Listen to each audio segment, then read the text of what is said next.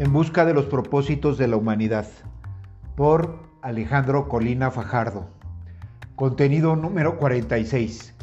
La justicia, el teatro y la utopía.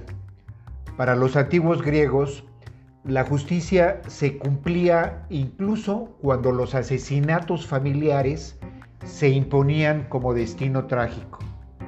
Registraron la certidumbre en el mito y la convirtieron en teatro. Representaron en escena la justa fatalidad que estructura el mundo de manera funesta cuando la madre asesina al padre, el hijo a la madre, el padre a la hija o el hijo al padre para acostarse con la madre. Lo mismo la tragedia griega que el estudio de los monos superiores y de la propia evolución humana, sugieren que los asesinatos familiares constituían una práctica común en el reino del mono que piensa antes que apareciera el primer portador del gen de la conciencia, esto es, antes de que los homínidos adquirieran conciencia de la muerte y, en tanto, de la vida. No se diga de la necesidad de curar y cuidar de sí mismos y de los demás, que tardó en aparecer como discurso y aún nos encontramos lejos de cumplirlo en la realidad. Todo indica que, aún después de la primera marca, de la primera raya evidente que se trazó en una piedra, un hueso o una madera, persistió la norma de la sangre, el resentimiento y la venganza en el interior de la familia, al grado que el mito le confirió nombre a los actores de la tragedia, los ubicó en una estirpe que luego el teatro puso en escena. Primero fue el asombro porque, al menos de primera mano, la vida no se puede experimentar conscientemente, sino con perplejidad. La verdad fue imagen antes que concepto, porque solo el poder de la imagen podía representar la experiencia consciente de la vida en un solo movimiento. Como todo parto, el del universo integró un acto violento. Para nacer, Crono, el tiempo, se vio impelido a castrar a Urano, la bóveda sideral. Del acontecimiento vieron la luz, además de Crono, los otros titanes y las titánidas, quienes le concedieron su estructura arquitectónica al mundo.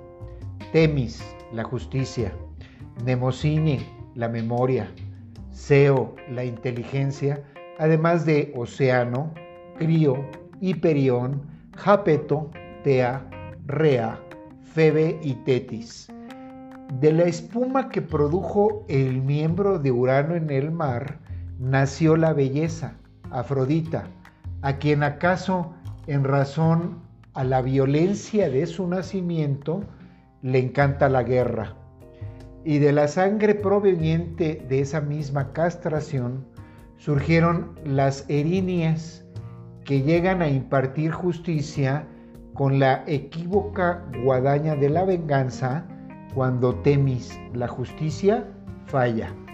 No resulta gratuita, gratuito que las erinias, las furias de la venganza, se encuentren detrás de los asesinatos familiares que constituyen venganzas de crímenes previos que han quedado impunes.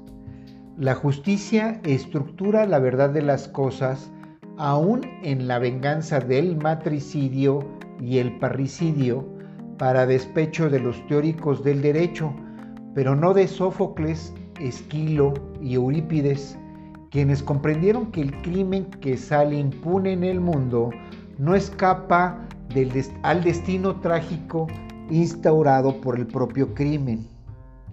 Pero al unir la justicia con el destino, los griegos no la separaron de la tragedia. tenía que establecerse otra forma de entender el mundo para que la justicia no se comprendiera unida a la tragedia ni, por cierto, al destino.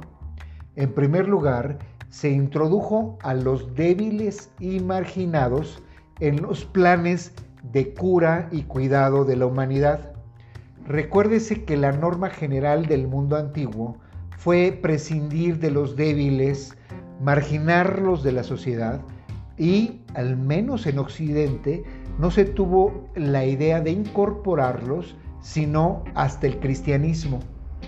Tras el amable gesto que tuvo Dios con Abraham, solo había que dar otro paso para trasladar esa compasión o empatía a los débiles y marginados.